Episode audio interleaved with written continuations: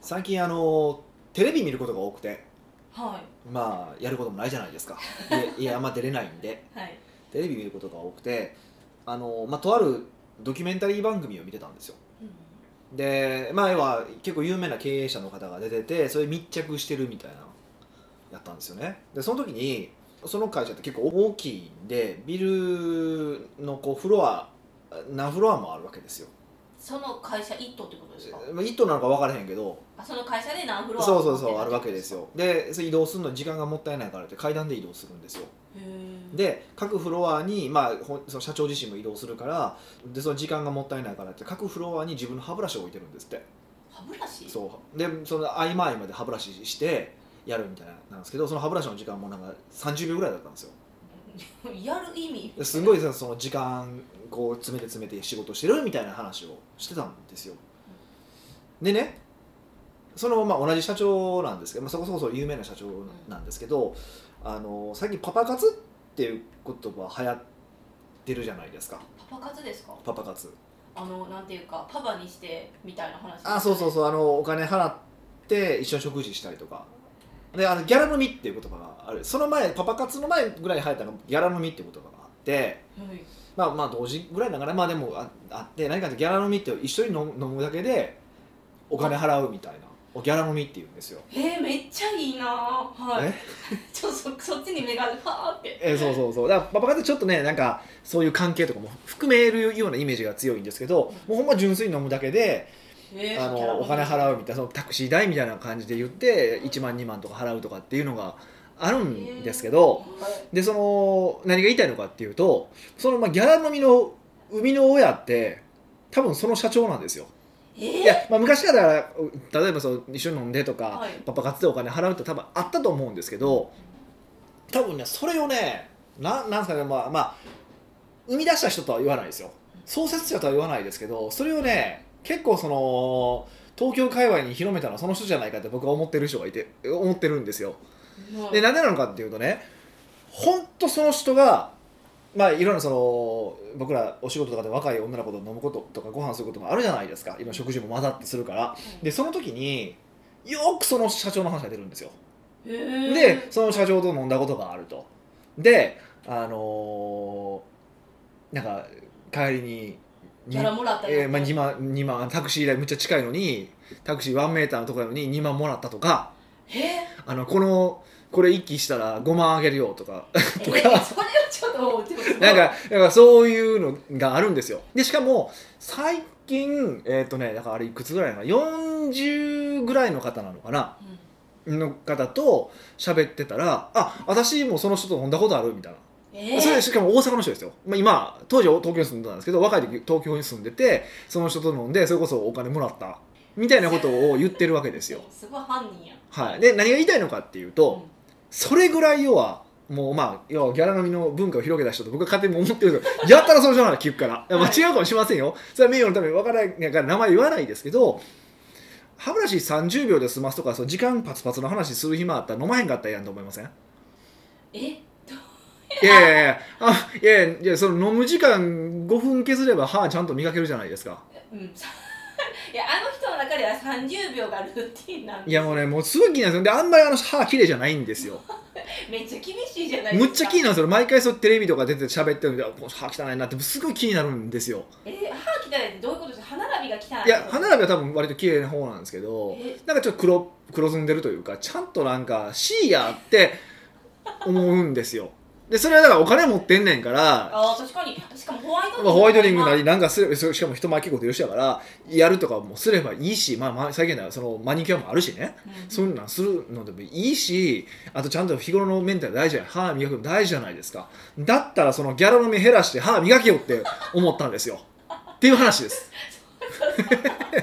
いやいやなご自由にとしか言いようがないじゃないでいすかや、まあ、もちろんね、はいそこですごいその時間に切迫した感じで行動してるっていうことが部下に伝わることで部下も時間大切にしようと仕事中ねうん時間大切にしようと思うっていう効果はあると思うんですけどはい効果はそれは確かに、まあ、ゼロではないと思うんですけどで何が言いたいのかっていうとそういう時間をその節約するっていうことによって要は大事なことをそのは歯の第一印象の話とかもっと大事なことじゃないですかあでしょでしかも削るとこいっぱいもう僕らが分かるぐらい削るとこあるわけじゃないですかーキャラのみそうそうそうそういうことですね西麻布で飲んでる場合ちゃうでとあーっていうのを思ったんですようんうんうんでよくね何が言いたいのかっていうとそのまあこれ聞いてる方とかもそのどうやって効率的に仕事をするのかってことをすごく考えるわけですよそれはすごく大事なことですよで僕自身もよく考えてますよなんですけどじゃあうーん効果その早くした効果って何なのってことなんですよね何のために早くするかってことですそうそうそうだから例えば間違ったことをいくら早くしたところで別に間違った結果が早く出たわけじゃないですかそうですね意味ないでしょだったら本当に効果が出るところとか成果につながるところとかそういうところをやるでそうじゃない関係ないところをやめるってやればうん時間って浮くわけじゃないですかだから仕事を早くする効率的にするよりもさっき効果考えた方がええよねっていう話はしたかったんですよ ええもうそれは真意をつきすぎてもう私には理解できなえいなんでなんでなんで分かりやすいじゃないですかええそううーんだから少なくとも自分が今やってる仕事っていうのは早くやることによって意味があるのかってことを考えるべきですよねああまずはいあれは30秒をあの歯磨くっていうのは何のためにやってたんですか知らんがなそれは本人に聞いてみよあそれは理由を明かさなくてえその回に行ったらやるみたいなイメージなんですよねう で多分移動中に歯磨く歯磨く時間もなんか短くしたいから歯その各フロアでみ30秒で磨いてるみたいなこと言ってたんですけどうーんで30秒で歯磨けてないし絶対確か歯医者で習った通り磨いて絶対3分から5分かかるんですよにめっちゃ真面目じゃないですかめっちゃまめっちゃ真面目にやってますよあ 歯のことに対しては厳しいからいですやかそういうことじゃないでもいやちょっと待っていや何回も言うけどいやそれ例えばいや例えばねギャラ飲み次第でもう歯磨く時間30秒でもうずっと仕事してますと、はいね、寝るのと飯食うの風呂入る以外全部ずっと仕事してますだったら別にまあしゃあないなと思うんですけどいやあんたギャラ飲みしてるやんと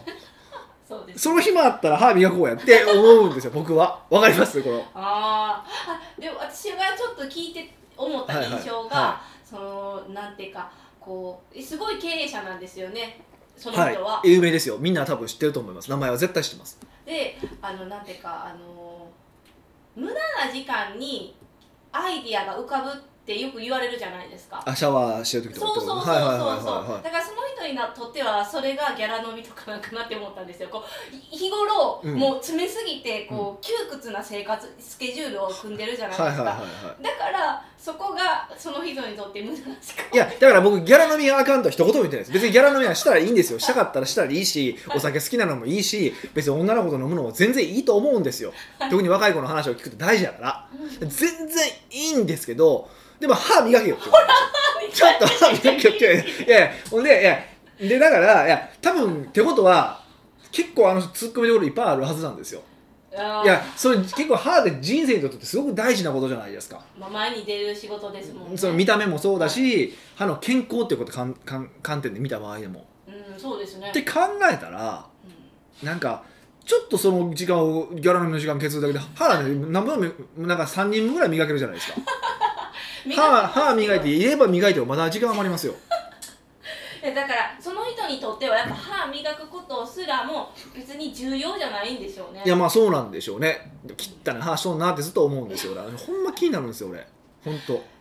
えじゃあヒデさんはその人は別に尊敬してないんですか全然してない全然してないですでもすごい影響力ある人なんですよねすごい超有名ですよ多分美香さんでも名前言ったら知ってますよえ嘘絶対知ってる絶対知ってる絶対知ってるぐらい有名な人なんですけど別に僕経営者としては別に尊敬してないですえー、もうなんかこれからなんかあの歯並びチェックしてしまうじゃないですかけ有名な経営者出てきたら いやいやこの人かなえこの人かなみいやいやたいなしたところで分からないと思います、 まあ、分かるか分からないかは、まあ、まあ、あれですけどうんっていうとこなんですよえ私思ったんですけどそういうのってね、はいえ絶対秘書とか何人もいるじゃないですか大手とかやったら言いますねはい、えはい言わへんのかなって思っ歯て汚いでってはいあかんそれはないですか、まあ僕は言ってほしいですけどえ私やったら言いそうな気がするんだけどクビですかね翌日から言ったらまあそういうタイプもいるかもしれませんよね僕は言ってほしいし鼻に出てんでと言ってほしいから全然いいんですけどえー、クビかクビになるんやったら多分言わないわうちなれへんよだから何回も言うけどうちはなれへんけどいやだからいやそうかもしれないそれは分からへんよで分からへんけどいやそうだってことなんですよでもそんだけ人も会うんやったら誰か一人ぐらい突っ込むやろうって思ういや本当そうなんですよちょっとホワイトニング行った方がいいですよ言った方がいいよマジであれほんまにかその人のそれが売りなんですかね歯が汚いのはそんな売りになるかなるかなんかあわかりましたえっとこうやって第一印象めっちゃあの気をつけなさいって言うじゃないですか、はいはいはい、はい、気をつけんくでもこんなに成功できるよっていうロールモデルいやそれロールモデルなんかないまあでも別に第一印象よくなりたいしね人、やまあそれはあのレベルになったらもう有名やからみんな会いたいっていう人もいっぱいいてるからうん、ええんやけどいやそういうことじゃなくていやそういうことじゃないやんそういうことじゃ ないやんいそういうことじゃないか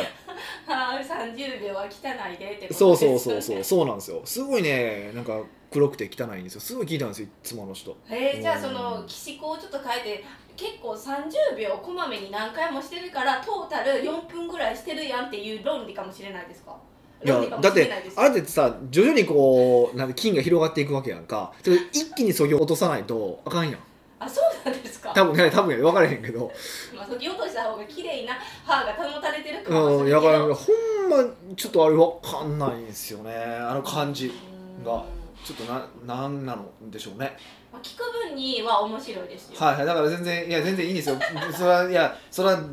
誰がどう比べても彼と僕だったらそれは向こうの方が圧倒的社会的地位も高いしどっちの話信じたら向こうの方が信じると思うんですけどえー、歯僕は僕はそういうやつ嫌やって思ってますよやしでよく言うんですけどああいう人のを見てそれに憧れるのはあるんやけどでもそれはその歯を磨く30秒しかみ磨かないことが成功の秘訣じゃないわけじゃないですか絶対違いますよ時間をタイトにするのはわかるけどでもその時間をタイトルにすることも成功の秘訣と僕には思えないんですよへーそれより正しいビジネスモデルを選ぶとか、まあ、たまたまねその彼はいい時代にいいビジネスモデルを選んだのは間違いないんですよだから、まあ、それが能力だったらそれまでなんですけどそこがやっぱ一番重要なわけですようって考えたら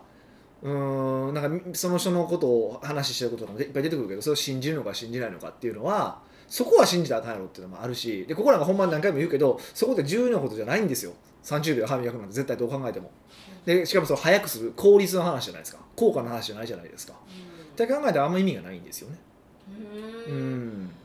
なんでそうなったかっていうのが不思議でしかならんわって感いじやもうほんまそうなんですけどねだから歯磨くのほんまは嫌いやから30秒が限界になっちゃいますまあそれは可能性ゼロではないけどいやでもほんま歯汚いよっていうのねもう絶対それが言いたかったんですよえいやいやいやもうずっとあれもう見ててほんま気になったんですよえーでも多分そのドキュメンタリーを見てても、うん私は多分全然スルーしてたそうスルースルーしてそうな感じですねあそーこに着眼点がないまあかも僕は病気なんでねそうそういうの大好きなんではいあはーいはいはいだからいや見るえそういうドキュメンタリーがあるってことですよねはいこの間やってましたやってましたえそはれは経営者を追っていくっていうドキいュメンタ社リー長、まあ、社長の密着なんかなほぼほぼ社長だけじゃないないけどね全体会社の密着してましたけどたまたま社長さんも出てて結構初めの方ずっと社長だったんですけどうもう本当気になりましたねあれはねーんいやまあでも面白いネタをありがとうございますそうなんですよだからそれでほらほら一切コロナに触れず楽しい話できたじゃないですかありがたいなって思っていや僕は本当感謝はしてるんですよそれ感謝はしてるんですけどまあ歯汚いでっていうのが僕は言いたいことです歯キレックする理由は何なんですか、ヒデさんは何なんですか、はいえでも印象いいでしょ歯綺麗な方がえー、いいあうんそうですね見ちゃうかもしれないですまあねそれだけですよただそれだけで、はいはいはいまあ僕の場合と強制したんで余計歯気になることもあるありますけどでもやっぱりみんな歯見てますからねううんーんえさっきホワイトニングとかマニキュアの話出たじゃないですか、はいはあれで気になったんですけどするあれをすると、いはい、はい、あの味覚って変わるんですか味覚が変わるとかはないけど知覚過敏になりやすいとかありますよツーンってなるやだかつらそう染ですねみるやつはありますああじゃあ味覚は関係ないんですねないと思いますねだからまあそこはだからまあもちろんうん何を取るか、まあ、だと思うんですよでもあんだけ人前に出て何もしない少なくとも何もしないってことはありえないです何かせよ少なくとも歯磨けよとえーちょっとそれ送りませんか手紙であの歯を白くした方がいいとい思やいいまやす、もう狂んないですよもうただのクレーマーやんそんなんだからやれへんやれへんあけのどドキュメンタリーすごく良かったと思いますってえよくもなかったしね大した話もなか ったしそうなんそうなんですよそうなんですよはいえー大したことないのになんでそんなにじゃあ影響力あるんですかまあ有名な方ですからね、はういーんじゃあみんなのそういうドキュメンタリーを見て本当にこのやり方がいいかって検証するのもいいと思まあだからそうそうだますよねあのテレビとかで言うその成功要因って嘘だったりすることが多いんですやっぱ面白いとかあのキャッチーなところを取り出すじゃないですかそのさっきのその歯の話もそうだし多分もっと多分仕事をタイトルにする仕方でもっとなんか本当は劇的にやってることもあると思うんですよへーでもそこで一番象徴的で分かるような歯磨くだったんでえじゃあそれ編集者が悪いんいじゃやなもちろん編集者もあるけど本人もえそうやってるわけが悪いじゃないですかだからそれはだからもうどっちでもよくて本当の成功要因とちゃんと探っていきましょうっていうのが僕が言いたいってことですはい北岡秀樹の奥越えポッドキャスト奥越えポッドキャストは仕事だけじゃない人生を味わい尽くしたい社長を応援します改めまして北岡ですニカですはい今回のご質問は、質問の前に、はいさっきはいどうしても気になったから、はいちょヒデさんに教えてもらってその人見たんですけど歯の人ですかはいはいはいあれですよあのスマイルの顔がはい歯を見せないようにしてるから、はい絶対本人これ気にしてますわあそうなんだ いやそういう顔の形やと思うんやけどえだってなんかニコって笑う時歯出るじゃないですか出ない笑いが方の人もいてるんですよたまに中にこの間それこそあれもういつやったっけな23か月ぐらい前にあのー探偵ナイトスクープでうん、うんすごい話やなテレビの話ばっかりですけどその探偵ナイトスクープで鳥羽一郎やったから誰かた多分鳥羽一郎さんだと思うんですけどのその前歯を見たことがないとええ前歯を見たそうそう歌ってる時でも笑ってる時でもその前歯がないって話をしててでだから見てみたいっていう謎の依頼だったんですよ もう めっちゃしょうもないそうそうそうそうでいろいろやってさまあだから見せても言って本人で見せてもらうんですけど、はいだからそういうのもあるんじゃないですかああその社長がそうやったってこそとですかうそうそうそうそうそういやーこれはちょっと謎ですねそれも探偵ナイトスクープなのかないやいらねんけどでもまあそういうことですよ、はい、まあまあまあでも分かるいやもしかしたら気に視覚しようかもしれへんしそうじゃないかもしれないそれはもう分かんないです、はい、もう皆さんの想像に任せてそうですねはいえ今日はですね、はい久々にボリオリ体系さんのご質問を取り上げましたはいもうやっぱりコロナの話になるんですねしゃあないなしゃあないな そうはそういはいタイムリーなは話で、いはいタイトルが「ピンチをチャンスに変える断捨離の心得ほ」すごいですねうはい北岡さん美香さんこんにちはこんにちはいつもお世話になっておりまこすちらこそ今回のうん新型コロナに関して、うん急な肺炎の重症化やうん多臓器不全が妨げない以上、防げないねあふせえ 防げない以上確率で命の危険があります、まあそうですねはいなので数字よりも出来事を重視する今の空気感ではうんたとえ自粛が解除されても、うんしばらくはオフラインで以前と同じような経済活動には戻れないと考えています、まあそうでしょうねうんうん人との距離が近い接客業や、うん集まって講習を開くなどしてきた身としてはかなりピンチですそうですねうんただ一方で、うん必要最低限のもの以外は捨てて強制的に新しい体制を作るチャンスだとも思います、はいもし北岡さんが接客業のオーナーだった場合次に生かすために事業継続も含めてどこからやめるあるいは減らしていくでしょうかお話伺えれば嬉しいですはいなるほどっていうことですねすごいなんかあれですねタイムリーな話というかそうですねまあちょっとゴールデンウィークなんで考えてもらうのにはいいきっかけかなと思ったんで話続いていけるかちょっと一瞬いやいやそんいやそんな難しいい話をしたいというわけではないんですけどうーんまあ何個かそこに書いてあることの話も含めて何個か思うことところがあってまあ、えっと、まず1個はそう、えっと、しばらくはオフラインで以前と同じような経済活動には戻れないと考えていますっていうところなんですけどうーんとこれそうかもしれないしそうじゃないかもしれないなとも思ってるんですよ。うん、おおそうなんですかうん、もうだから緊急事態宣言が取り下げられましたって瞬間バーってうんもうええやんみたいな感じになる可能性もゼロではないなと僕は思ってるんですようんでもまあ、えっと、経営者として見とくのは見とくべきなのは一番最悪の状況ですから、まあ、以前と戻らないっていうふうに、えー予測しておいた方がいいよねっていう意味で、まあ、確かにこれそうなんですようんでもう一個これ、あのーすば文章として素晴らしいなと思ったことがあって何かっていうとここでですね最後ですね北岡さんが接客業のオーナーだった場合次に生かすために事業継続も含めてどこからやめるあるいは減らしていくでしょうかって書いてるじゃないですか、これこれすごい素晴らしい文章だってことに気づきましたへえいや私はどこから始めるを聞くんじゃないんやって思いましたそれなんですよえ今それが言いたかったんですよ何 を何をやればいいんでしょうかって聞く人はいっぱいいてるんですけど何をやめればいいんでしょうかって聞く人あんまいないんですよえねはいだからなんでこれを聞くんや思いましたこれねほボリュー体験さんのね僕はセンスの良さが出てるなって僕は思ってるんですけどはいいやあのねそうこういう時にみんな何をするのかっていうとなんかしようってするんですよそう新しいことをやらなきゃって思ってるのにって思思うじゃいましなたいですか、はでこれがもう本当みんな勘違いなんですよい勘違い、いや絶対やってはいけないんですよまあもちろんそのなんか対応はしないといけないですよ怒って例えばお客さんが減ったからどうしようかとかキャッシュがないからどう金借りに行くとかそういうのはすごく大事だから対応することはか大事なんですけどここでみんなやっちゃうのはここでじゃあ新規事業やろうみたいなうんはいことをやってしまうんですよ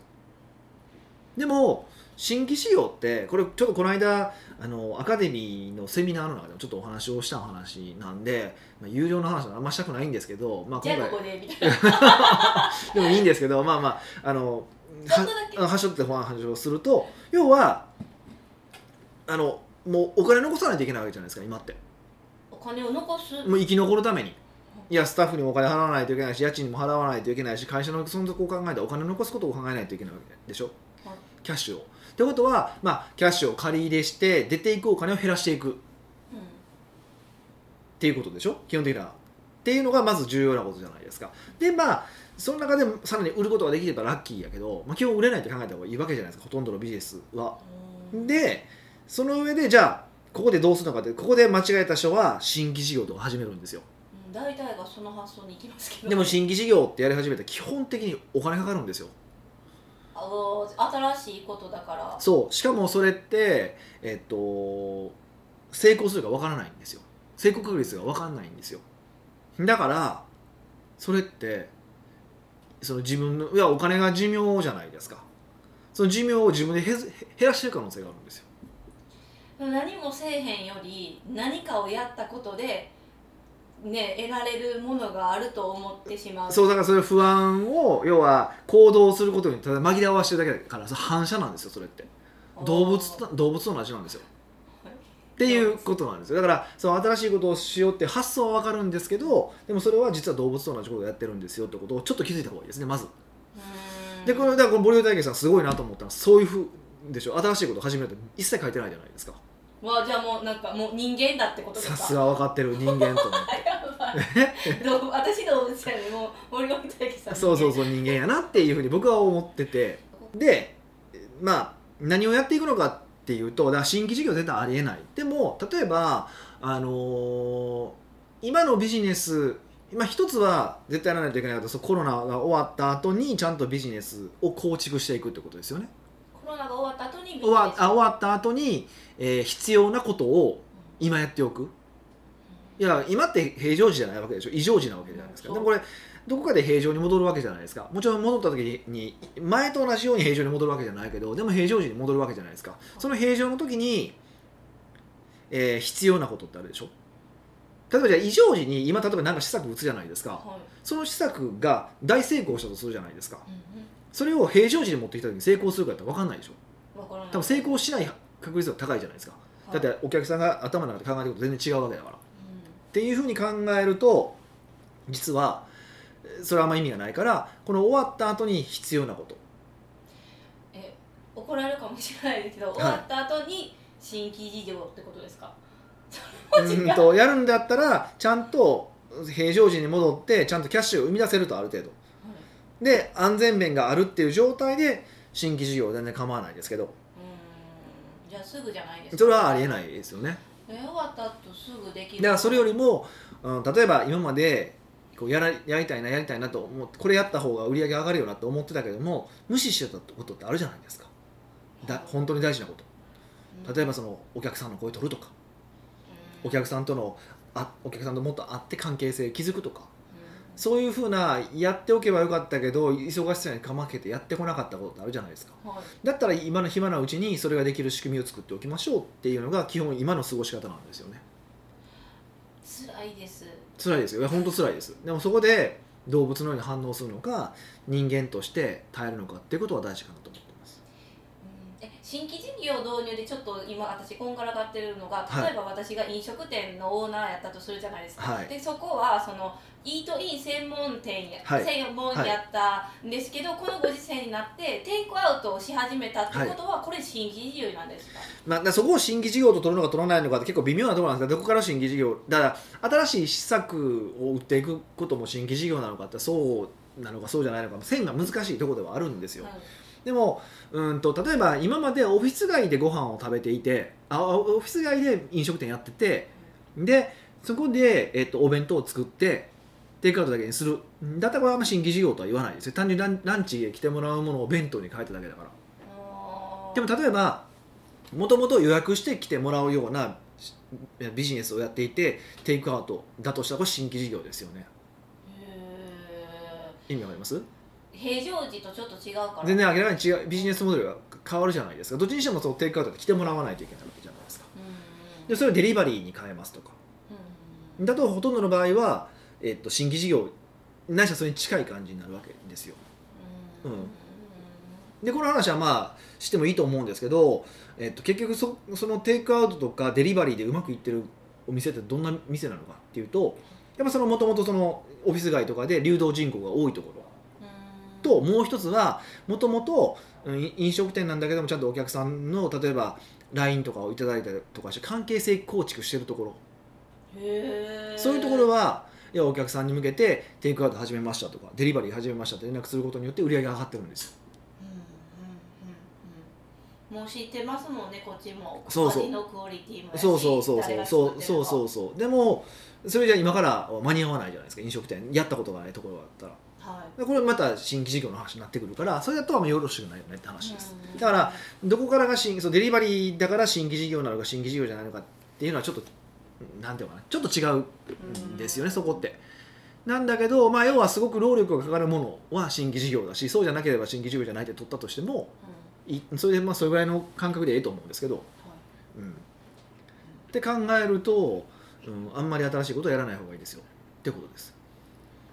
新しいことを生み出すんじゃなくて、はいそのボリオリ体系さんがおっしゃってるうんそう今やってるものを見直す方が大切ってことですかそうですねまあ一個固定費削っていくとかは大事だと思いますけどでも例えば接客業をそのこの、ね、どこからやめるか減らしていくのかって話でいくとそんなにでもないんですよね減らせれるもの減らせるのものをややめまあもちろん最低限の人件費削るとか家賃の交渉するとかっていうお金の話はあるけども行動面でいくと減らすってあんまないんですよね考えたら。うーんそうかえーじゃあやっぱりえないとしたら、うん平常時に戻った時の施策をいいろいろ考えるまあ、作っておくってことでしょうね。であとプラス、えーとまあ、今後同じようなコロナが起こ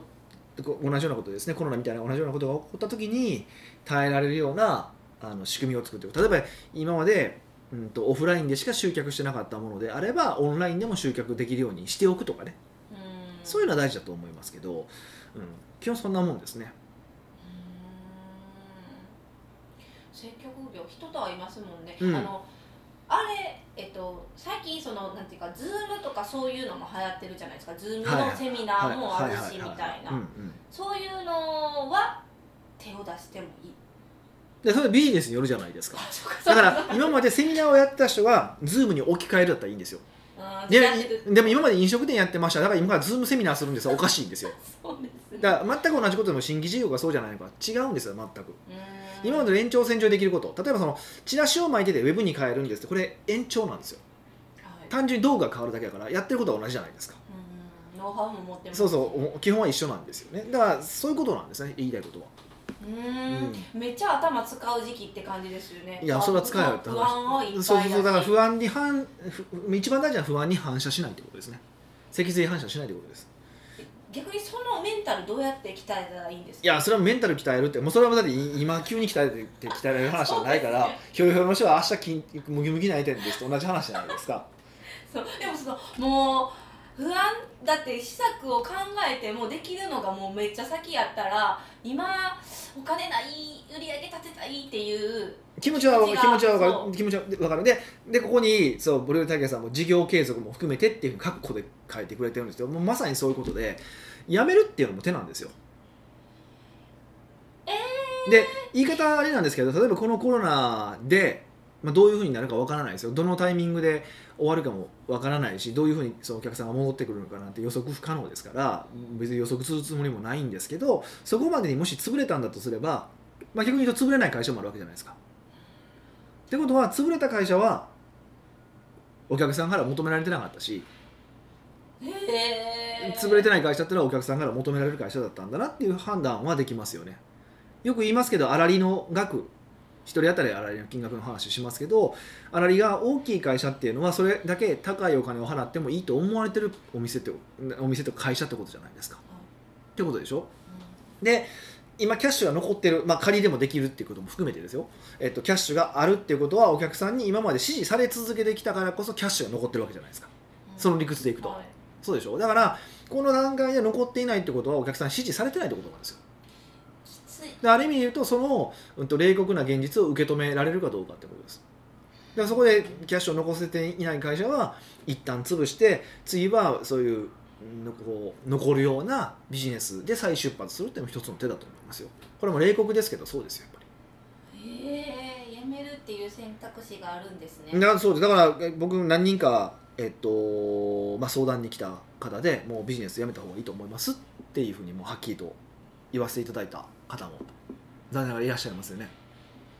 ううんんうん、えー求められてなかったビジネスこうっていうのがちょっとなんかしっくりこないんですいやだから利益ギリギリとかでビジネスをしてたっていうか価格でしかビジネスをしてないところで利益残ってないお金が残ってないところってあるじゃないですかそういうところは別にそうういうところがなかったとししてもいいわけですよ別に他にもあるわけでしょ同じように安売りしてくれるところはていうか取り替え可能だったっていうだけなんだか自分じゃなくてもいらいそうそうそうそうそううーんでより高いお金払ってくれてるってことはその人じゃないとダメだっていう人がいてるからこそ粗利が大きくなるわけじゃないですかうんっていうことですへえ再出発もちょっと含めて考えなきゃいけないんですねうんだからまああえてそういうふうにしてしまうのも一つの手だと思いますけどねもうこの時期ですからこの際うーんはえじゃあ今できることははいまずあれですよね新規事業に手を出さないってことですよねこれはもう絶対でまあ固定費とか見れるものは見るけど基本的にあなんていうか減らすものはないんですよね